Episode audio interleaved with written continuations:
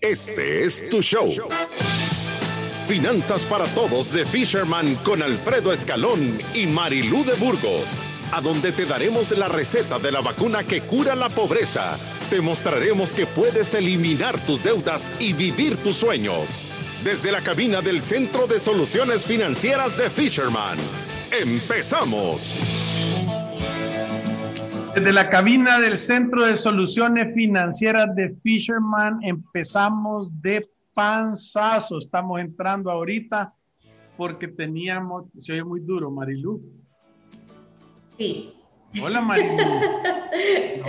¿Cómo está, Alfredo? Este es nuestro programa 658. ¿Ya me escucha? Sí, ¿Ahora me escucha? Súper Este es bien. nuestro programa 658. Bienvenidos a nuestro programa de Finanzas para Todos.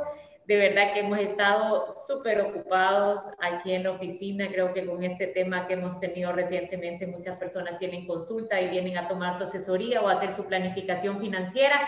Recuérdese que si a usted le gustan los programas de Finanzas para Todos, puede escuchar los 600 programas que tenemos a través de Spotify, de iTunes y de Deezer. Y también estamos poniendo todos nuestros programas en nuestro canal de YouTube, a donde vamos a subir también unos programas que hicimos acerca del Bitcoin la semana pasada y van a estar disponibles desde esta semana.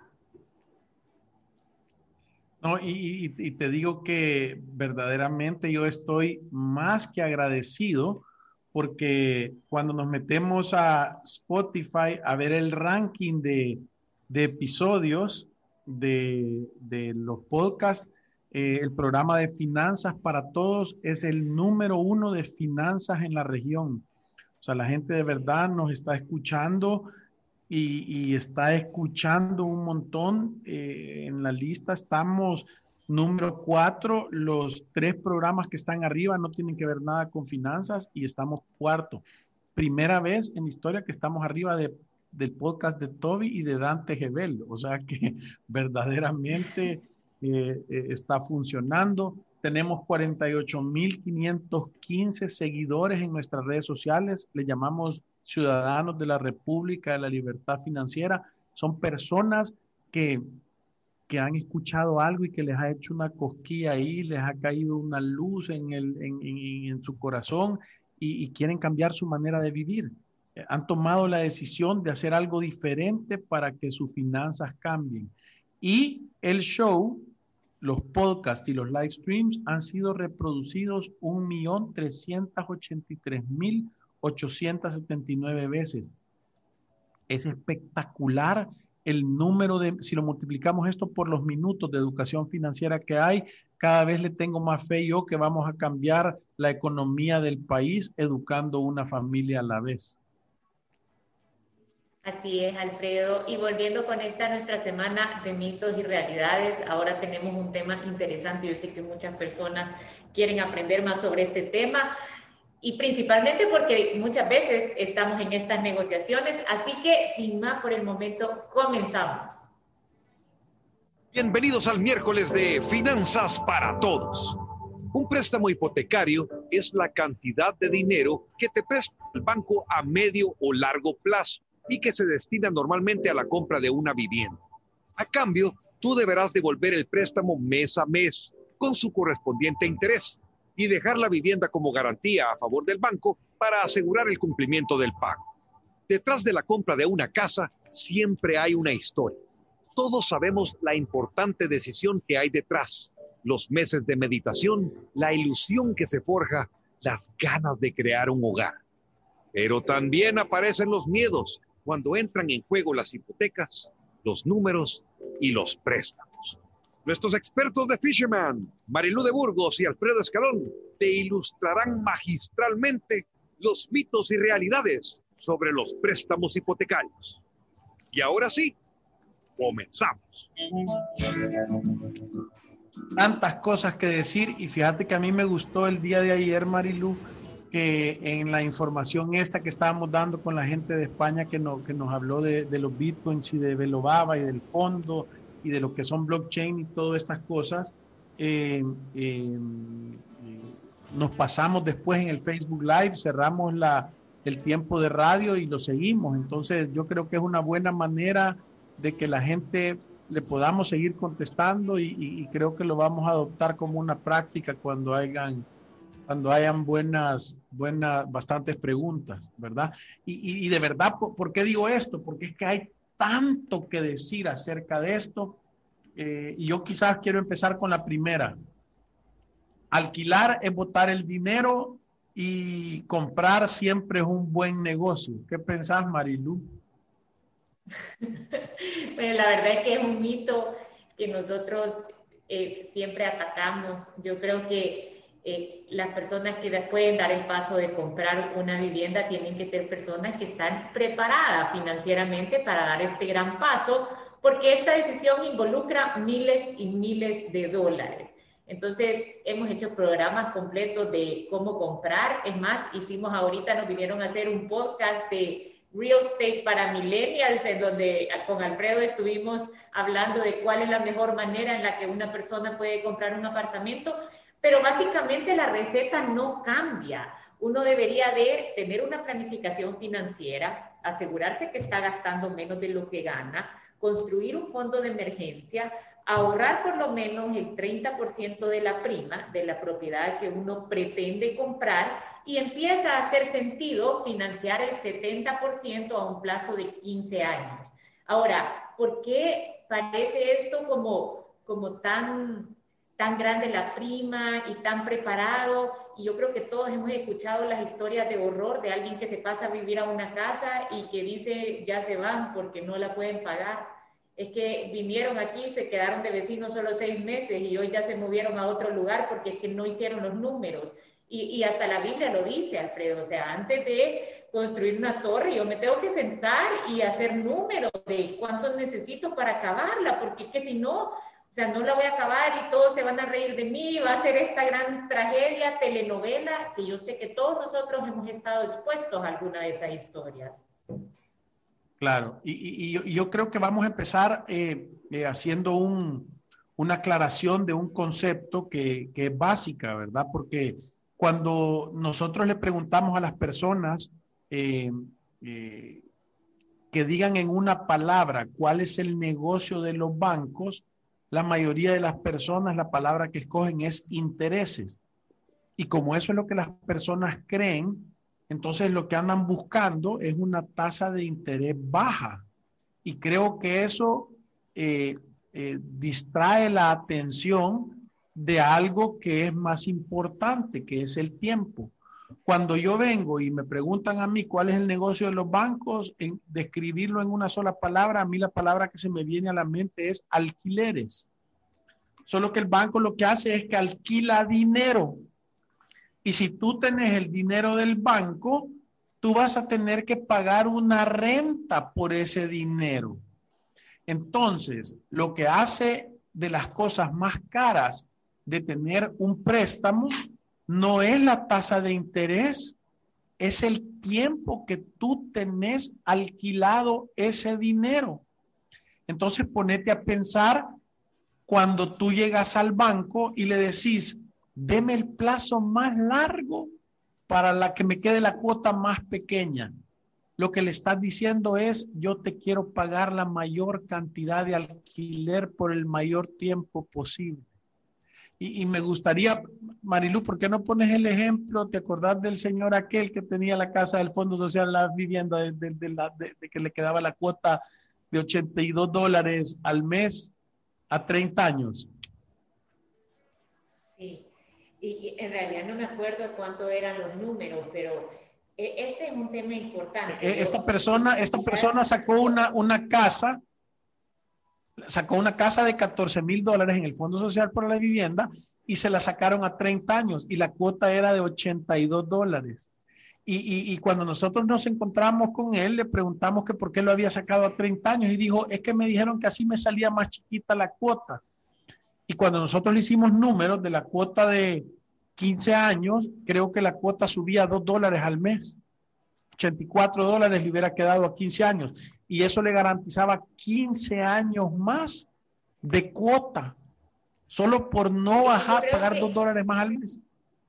Es que yo creo que lo importante de esto, Alfredo, es que a la hora que nosotros vamos a ir a tomar un préstamo hipotecario, lo primero que tenemos que tener claro es que estamos negociando unas condiciones y ellos nos están dando un servicio de financiamiento. No es que me están haciendo un favor y yo tengo que aceptar todo lo que me digan porque me están haciendo el favor de darme el dinero. O sea, un crédito hipotecario tiene que ser un crédito bien negociado. Y yo creo que lo primero que tenemos que tener claro, como usted dice, es el plazo. Mientras más largo el plazo, me estoy comprometiendo a una mayor cantidad de intereses en el tiempo y está comprobado que las personas siempre dicen, es que yo agarro el plazo largo para que la cuota me quede bajita, pero nosotros le vamos a abonar más. Y esto es mentira. Muchas veces no tenemos ya la voluntad o perdemos la capacidad de estarle abonando más todos los meses y generalmente los créditos que se sacan a 30 años terminan a 30 años. En realidad son excepciones las personas que tienen el sacrificio, la disciplina y la determinación de estarle prepagando los créditos todo el tiempo para sacar sus casas antes. No, y a, mí, no, solo eso, Marilu, a mí me gustaría hacerles conciencia a las personas. ¿Y, y, cómo, cómo, diría yo esto? Y tal vez lo voy a poner con un ejemplo. Cuando tú vas a comprar algo en un lugar que lo necesitas, que te sirve, que te va a servir y, que tenés el dinero para pagarlo, la primera pregunta normal que hacen las personas es ¿cuánto cuesta?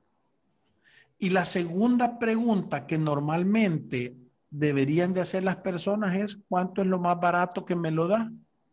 Entonces, normalmente cuando las personas van a sacar un crédito en el banco, nunca preguntan cuánto les va a costar. Entonces, yo he visto personas que han venido aquí y han sacado un crédito de 100 mil dólares a 30 años y cuando yo les enseño que van a pagar 260 mil dólares en intereses en el plazo, o sea, 160 mil dólares más en el plazo, de solo intereses más los 100 mil que tienen que devolver, que son 260 mil, no lo pueden creer.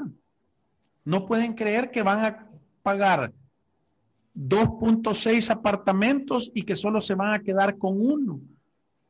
Entonces, esa pregunta básica de cuánto me va a costar en intereses que tú me quites la impaciencia de querer tener todo el dinero hoy, no la hacen. Entonces, yo, yo siempre le digo a las personas, y si tú hubieras sabido el día uno que el apartamento que estás comprando a 30 años te va a costar 260 mil dólares, lo hubieras comprado. Y la mayoría de personas dicen que no. Entonces, creo que vale la pena tener un... Que es importante, yo, yo, creo que es importante conocer de qué se compone un crédito hipotecario, porque supóngase, muchas personas piensan que sacan el dinero y en realidad desconocen el funcionamiento de, de, cada una de sus cuotas o el contrato que están firmando. Yo me atrevería a decir que muchas personas que tienen un crédito hipotecario nunca han leído la carta de comunicación de su crédito o no han puesto atención tampoco a la hora que han firmado eh, eh, el compromiso o el, crédito hipotecario. Y, sabe que yo creo que como concepto básico, o sea, un crédito hipotecario para las personas que todavía tienen duda en esto, está compuesto del capital, básicamente el dinero que yo le he prestado al banco, los intereses que se generan de la tasa de interés que yo he negociado con el banco.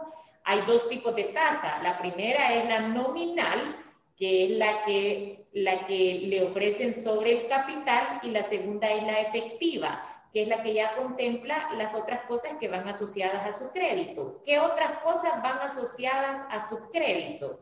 Hay una comisión por desembolso, que es una comisión que el banco gana por desembolsarle los fondos, y hay un seguro de daños que va sobre el valor de la construcción de la propiedad y hay un seguro de vida que va sobre el monto que usted le debe al banco, porque si usted fallece, el banco quiere que esa deuda quede pagada.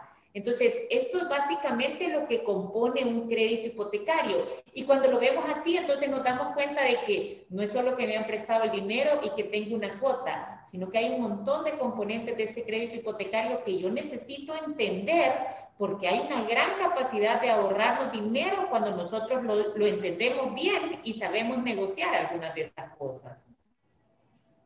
Claro, y, y es súper, es súper, súper importante tener claridad de cuánto me va a costar y qué son negociables de todas estas cosas que Marilu está diciendo. Porque, mira, yo, lo pongo así.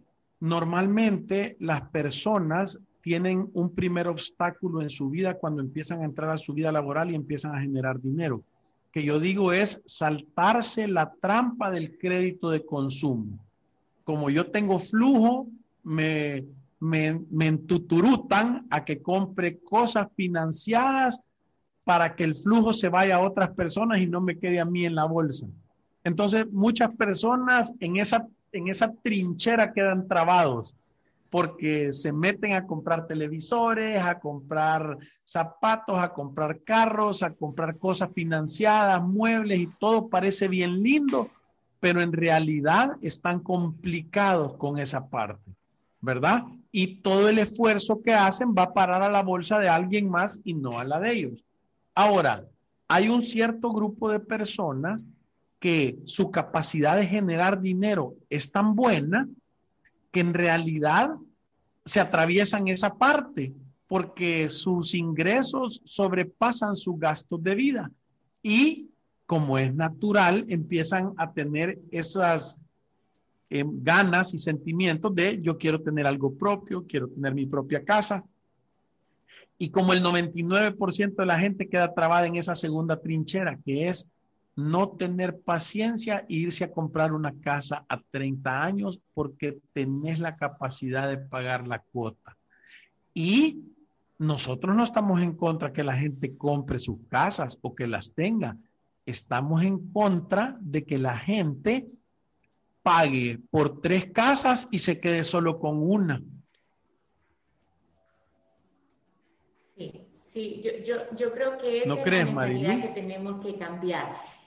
Sí, y, y esa es la mentalidad que nosotros tenemos que cambiar, Alfredo. O sea, de verdad, creo que lo que tenemos que ir es tras la misión y eso es que la casa sea nuestra. Y, y obviamente esto no viene sin sacrificio, disciplina y determinación. O sea, hay todo un trabajo que hacer para de verdad lograr que una propiedad sea suya. No es que el dinero se, se, va a hacer solo, sino que es sacrificio, disciplina y determinación. Y cuando nosotros nos proponemos esto, podemos ver este crédito hipotecario solo como un puente, ¿me entiende? Porque si yo empiezo a prepagar este crédito, con cada abono que le estoy haciendo a capital, estoy recortando el tiempo que voy a permanecer pagando esta casa.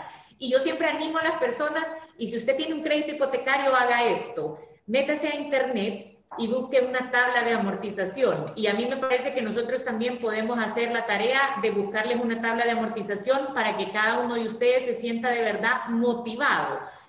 Pongan la tabla de amortización, cuánto dinero prestó, qué tasa de interés y el plazo del crédito y generalmente le va a modelar cómo funciona su tabla de amortización.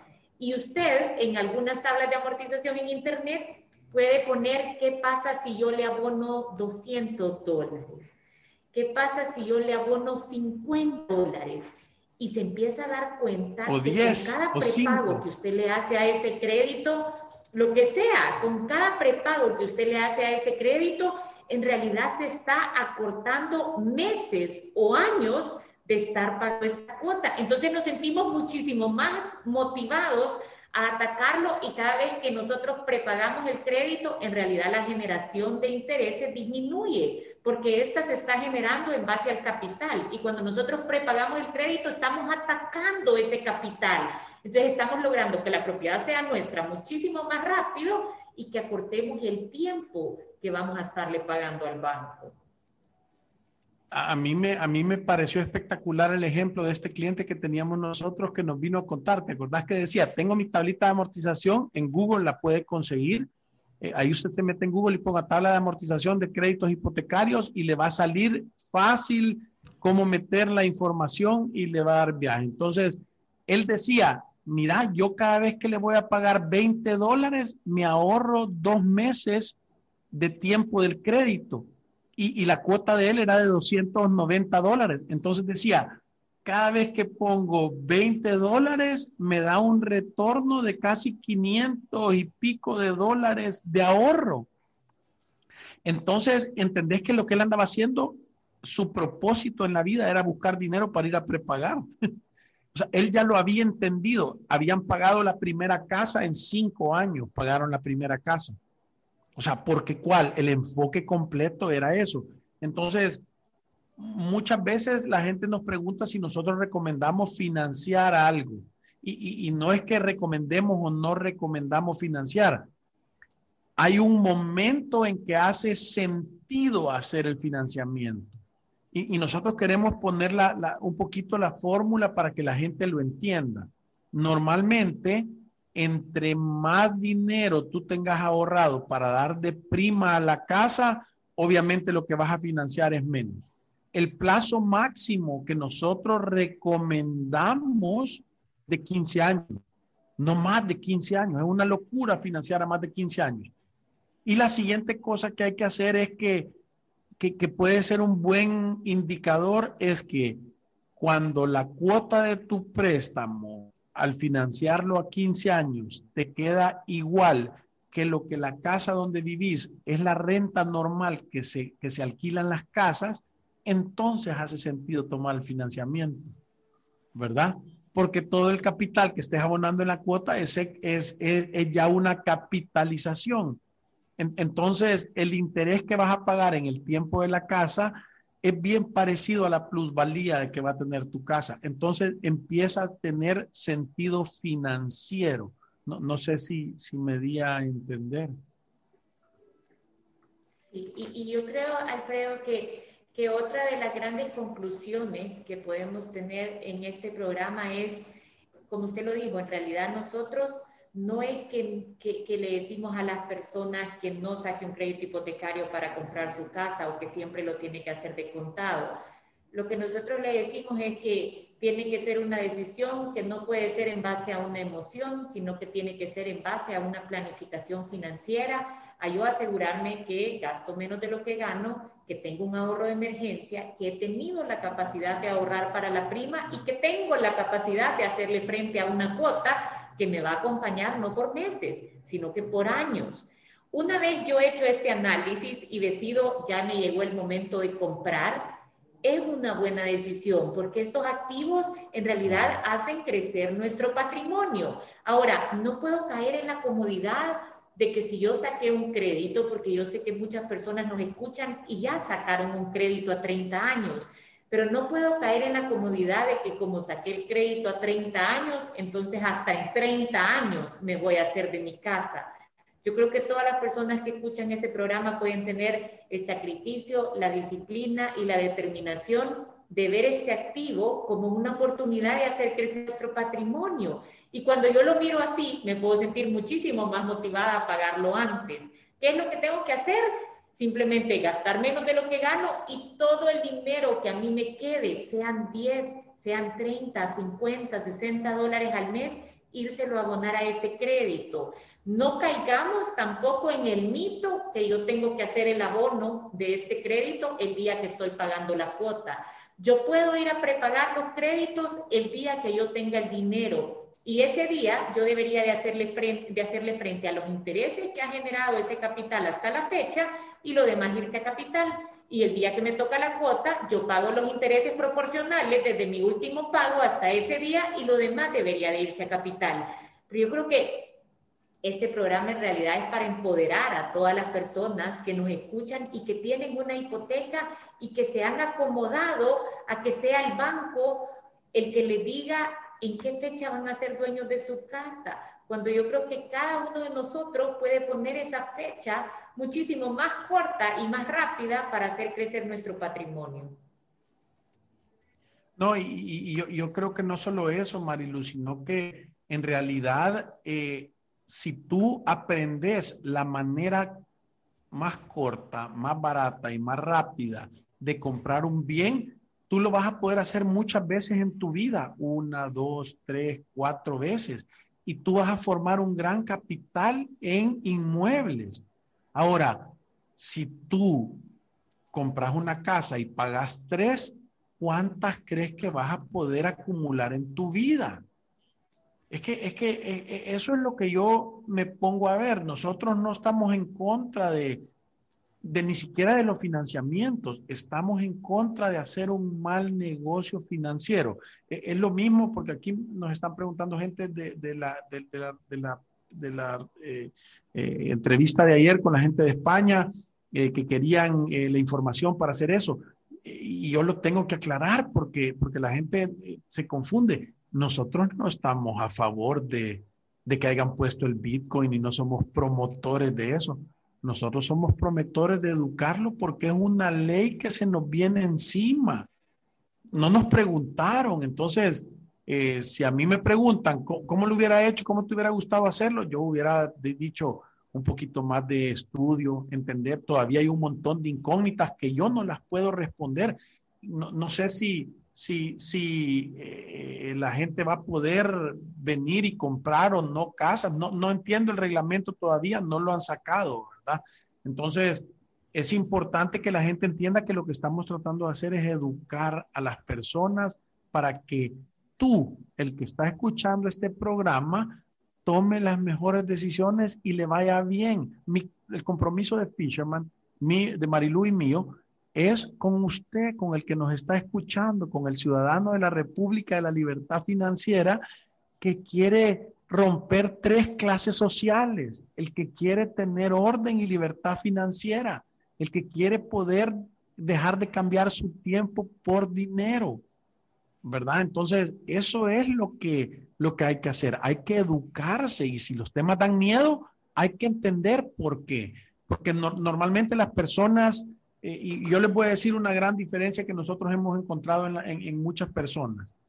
Hay personas que cuando se presenta una situación, lo que hace es, son especialistas en identificar el problema y quejarse de que, de que adentro de eso no viene una, una, una solución o que viene una situación con problemas y se quejan y le dan la culpa a todo el mundo y, dicen que no es justo y no terminan haciendo nada y le hacen 30 mil análisis y recomiendan 20 mil cosas de por qué debería ser diferente. Ahora, nosotros hemos encontrado una gente que cuando toma la decisión de hacer algo, empieza a buscar cómo se va a esquivar los retos, los problemas o las dificultades que tiene el proceso y tiene un objetivo claro al final, que lo hablábamos ayer, ¿verdad, Marilu? De, de, lo que estábamos contando, de lo que escuchamos de la gente que puede esquiar en nieve en medio de un bosque y, y se esquiva todos los árboles porque no voltea a ver los árboles, voltea a ver el camino y el destino. Árboles siempre van a ver en nuestro camino y hay que esquivárselos. Si no, uno se va de boca y se golpea. Yo quisiera, antes de terminar el programa, quizás dar un par de tips que estoy seguro que a las personas que han escuchado este programa por aprender un poco más de los créditos hipotecarios le van a servir. Eh, lo primero es, yo expliqué los componentes del crédito hipotecario, el capital, los intereses, un seguro de vida y un seguro de daños que van asociados al crédito y una comisión por desembolso que se la dan el día que le, le otorgan el crédito. Estos son quizás algunos tips para que usted sepa qué cosas puede negociar. Lo primero es la comisión por desembolso. Evalúe el banco. Hay comisiones por desembolso de verdad que yo las he visto y me parecen absurdas por créditos de 400 mil dólares, 3 mil 500 dólares, que me parece exagerado. Creo que estas cosas se pueden negociar.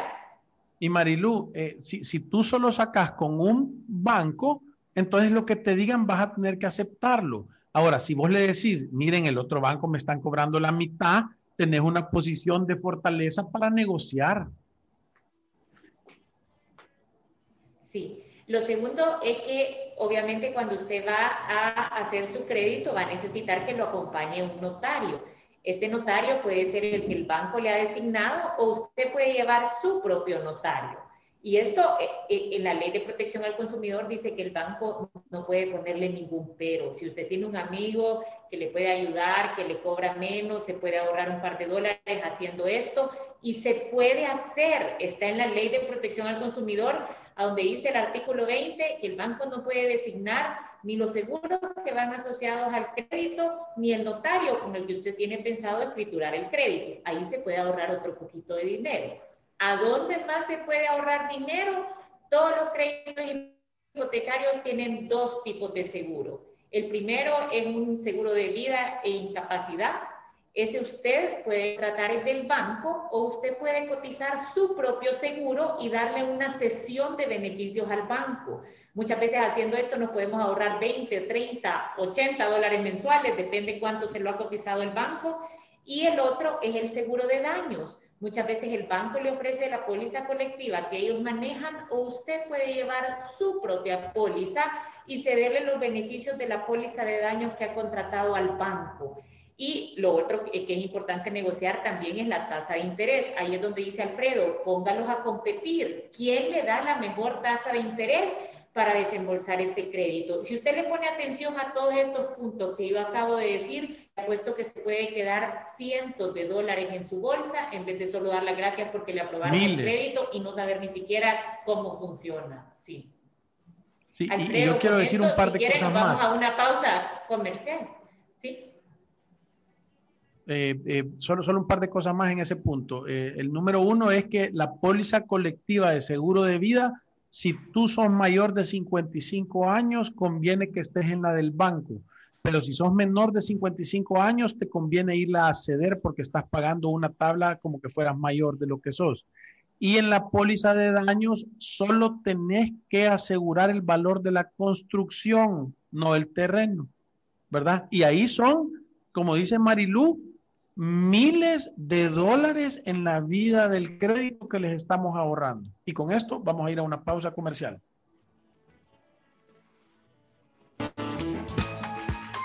Visítanos en nuestras oficinas en calle Cuscatlán, número 19, Colonia Escalón. Encuéntranos en nuestras redes sociales, Facebook, Instagram, Twitter y LinkedIn como Fisherman Wealth Management y nuestra página web fishermanwm.com. Llama al 2208-9797. Ya regresamos. Tu estado de cuenta, fácil y rápido, con AFP Confía. Solicítalo a través de WhatsApp al 2267-7777 o por Facebook Messenger. AFP Confía, innovación que nos acerca. Si te perdiste de nuestros programas anteriores o deseas volver a escucharlos, encuéntranos en iTunes o en Spotify como Finanzas para Todos. Continuamos. Nuestros expertos están listos para aclarar tus dudas, preguntas o comentarios. Fisherman responde. Tenemos varias preguntas que nos están haciendo aquí, que tal vez vamos a decir, el Internet está algo lento y, creo que por eso hemos estado ahí con pausas y delays, pero como lo que importa aquí es el contenido, entonces ahí nos disculpan, ¿verdad? Hola, buenos días y bendiciones, dice Joana, éxitos. Quería saber si me pueden compartir la información de los amigos españoles que entrevistaron ayer, porque quiero estudiar sobre la educación que ofrecieron. Muchas gracias. Es bit.bcn.org.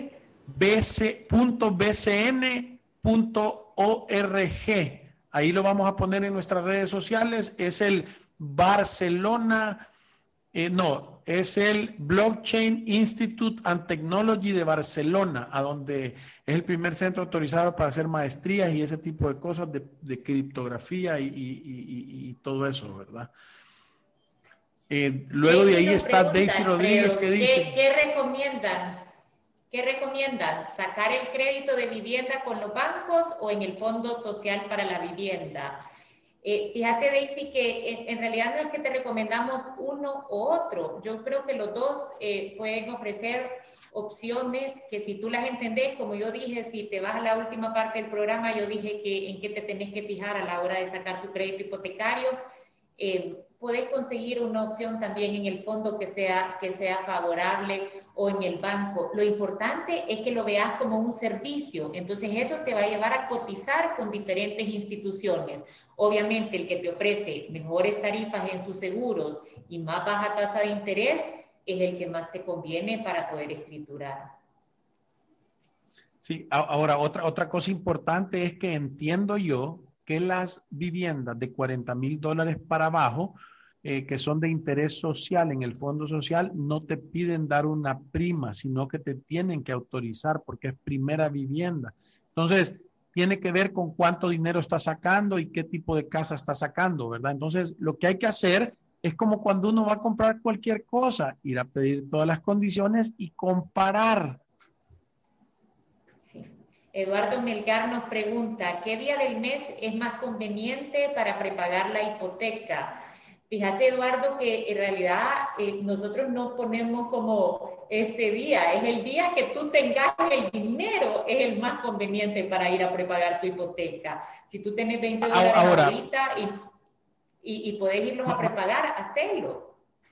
Marilu, perdón, el, el mejor, pero solo para tenerlo súper claro, el mejor día para pagar la hipoteca es el día que te han asignado, pero para pagar más cualquier día. Sí. Alejandro nos dice, ayer compré mi kit Fátima, lo máximo en atención. Saludos. Gracias, Alejandro. Me alegro que hayas comprado el kit. De verdad que es una herramienta espectacular para hacer el plan de los siete pasos que nosotros recomendamos. Y Ale nos dice, lo mismo aplica para los créditos personales. Es correcto, lo mismo aplica. O sea, tú puedes eh, eh, prepagar en cualquier momento y puedes eh, ahorrarte dinero en cualquier crédito que tengas, prepagar, pagar más de la cuota que te asignan, es, es de verdad ahorrarte tiempo y dinero. O sea que sí. Liz nos dice, hola, me falta poco para terminar de pagar un crédito personal con un banco. ¿Está bien pagar el saldo de contado que aparece en la banca en línea o debo acercarme a la institución para que me den el saldo real? Gracias. Pues no deberías de tener ningún problema pagando el saldo de contado que te aparece en línea. Ahí te debería de salir que ha dejado el crédito a cero. Em, no he visto yo, nunca me ha, pasado con alguien que, ese saldo varía y que después le aparece algo más. El saldo que te sale como saldo de contado es el saldo que tenés el día de ahora. Sí, y, y, deberías de correr a hacerlo. Ponete a pensar que la cuota que estás pagando todos los meses, porque imagínate, ya debes un poquito y pagas un montón de cuota. Si lo vas a pagar todo, esa cuota te va a empezar a quedar a ti en la bolsa. Es un negociazo irlo a pagar, o sea que no dudes, eh, sea que lo vayas a hacer en línea o que vayas al banco para que pidas la liberación de hipoteca o lo que tengas que hacer, ¿verdad? O sea que dale con todo y, y contanos, Liz, cuando lo hayas pagado, vamos a estar aquí celebrando contigo. Julie dice, yo hice eso, le dije, le dije que el otro banco me lo daba más bajo el interés, pero al final me dijeron, ¿y por qué no lo hizo con ellos? Y yo quedé como payaso, porque el otro me pedía muchos requisitos que no cumplía, por eso no lo hice. Así que tuve que topar en la urgencia. Mira, qué, qué gran cosa dicho, tuviste que topar en la urgencia. Eso les iba a decir, para hacer un trámite de crédito hipotecario, tómense el tiempo, y de verdad tómense el tiempo de conocer las instituciones, de conocer los requisitos, de conocer las condiciones bajo las cuales les dan el crédito y que, no, que nadie les saque prisa porque están por tomar una decisión que bien negociada les puede poner 10, 15 o hasta 30 mil dólares en la bolsa. No, Julie, y otra cosa, es que tú lo que hiciste en el póker, esto es conocido como un bluff Estás amenazando que tenés cartas buenas, pero en realidad no las tenés. Entonces, un jugador con más experiencia rápidamente dice, no, este ha de tener un par de doces y entonces te gana la partida. Eh, ahora, creo que es una buena intención mal ejecutada, porque tú lo que tenés que hacer es aplicar a varios préstamos y tenerlos aprobados que tengas las aprobaciones, que te aprueben un préstamo, no quiere decir que tú lo tenés que tomar. Yo he visto gente con cartas de crédito aprobadas, tres, cuatro cartas de créditos aprobadas de diferentes préstamos y ahí hace un análisis para tomar la decisión. Entonces, cuando tú le decís, bájame la tasa de interés porque tengo una mejor opción, no se lo decís, sino que le llevas una carta de autorización ya hecha.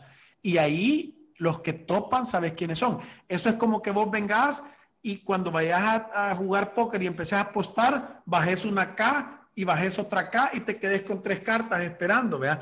Va a tener miedo la otra persona, te va a creer, ya no es un bluff, sino que en realidad tú te has preparado para hacerlo. Sí. Alfredo, y yo creo que con esto vamos terminando nuestro Hay una programa. Más. Ale, Ale Elizabeth. Hay un estimado para pagar extra, es decir, 10, 20 o más justamente antes de la fecha establecida de la cuota para que dé resultado siempre un crédito personal. No, o sea, tú pagas la cuota en la fecha correcta y después de eso abonás lo que tú querrás, 25 centavos, 50, un dólar, o sea, 10 pesos, 20, 40 o 50 tú te tenés que tener, te tenés que mantener teniendo tu cuota en la fecha que dicen y después de eso en cualquier día, como dice Marilu. Y con esto sí, nos vamos. Sí, gracias por todos sus comentarios y nos vemos el día viernes. Que disfruten. Y recuérdense que ir a través de la vida comprando casas a 30 años es un acto de genuina locura. Gracias. Nos vemos el día de mañana. ¡Salud!